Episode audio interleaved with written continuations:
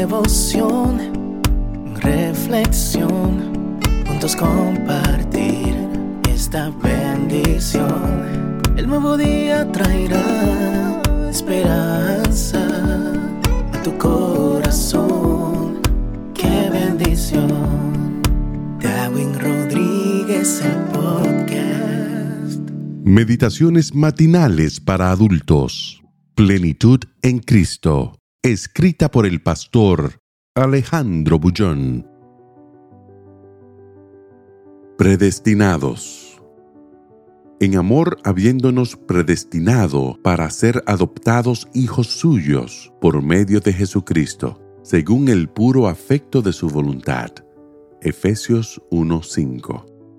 Mirna se detiene frente a un negocio donde venden loterías. Observa cómo la gente compra. Capta el brillo de expectativa en los ojos de esas personas. Quiere entrar y comprar, porque el premio de esa semana es de varios millones. Ojalá tenga suerte, piensa y entra. Muchas personas, como Mirna, creen que las cosas suceden por golpes de suerte. Por ejemplo, una coincidencia que surge en el exacto momento que se la necesita. Una persona que se conoce en el momento justo. Elementos sueltos que de pronto se organizan para resolver un problema.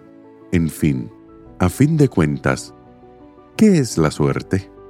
Algunos piensan que los fenómenos de la vida ocurren por azar, es decir, que nos puede suceder cualquier cosa sin ningún propósito, un cambio radical en la vida, por ajeno a nuestra voluntad.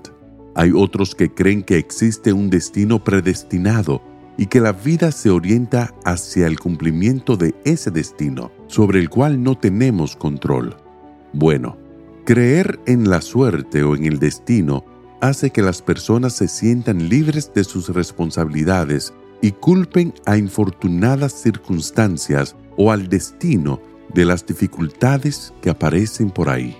Pero, si tú revisas la vida de la gente victoriosa, vas a notar que aunque muchas de ellas encontraron coincidencias extraordinarias, no alcanzaron el éxito solo por esas coincidencias, sino por el trabajo denodado, el optimismo y la fuerza de voluntad que pusieron en lo que hacían.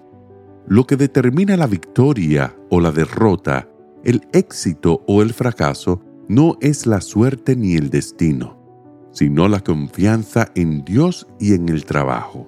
El versículo de hoy afirma que fuimos predestinados para ser hijos de Dios. Eso no significa que aunque no quieras vas a terminar siéndolo. Existen muchos otros textos que declaran con claridad que la voluntad humana es soberana. Dios la respeta.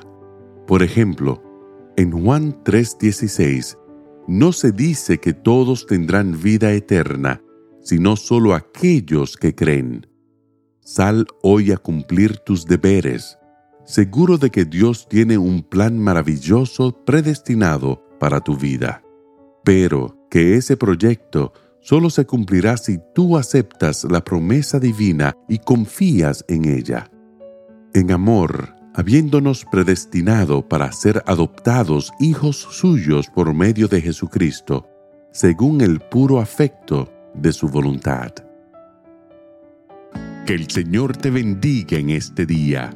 Sé fuerte y valiente. No tengas miedo ni te desanimes porque el Señor tu Dios está contigo donde quiera que vayas.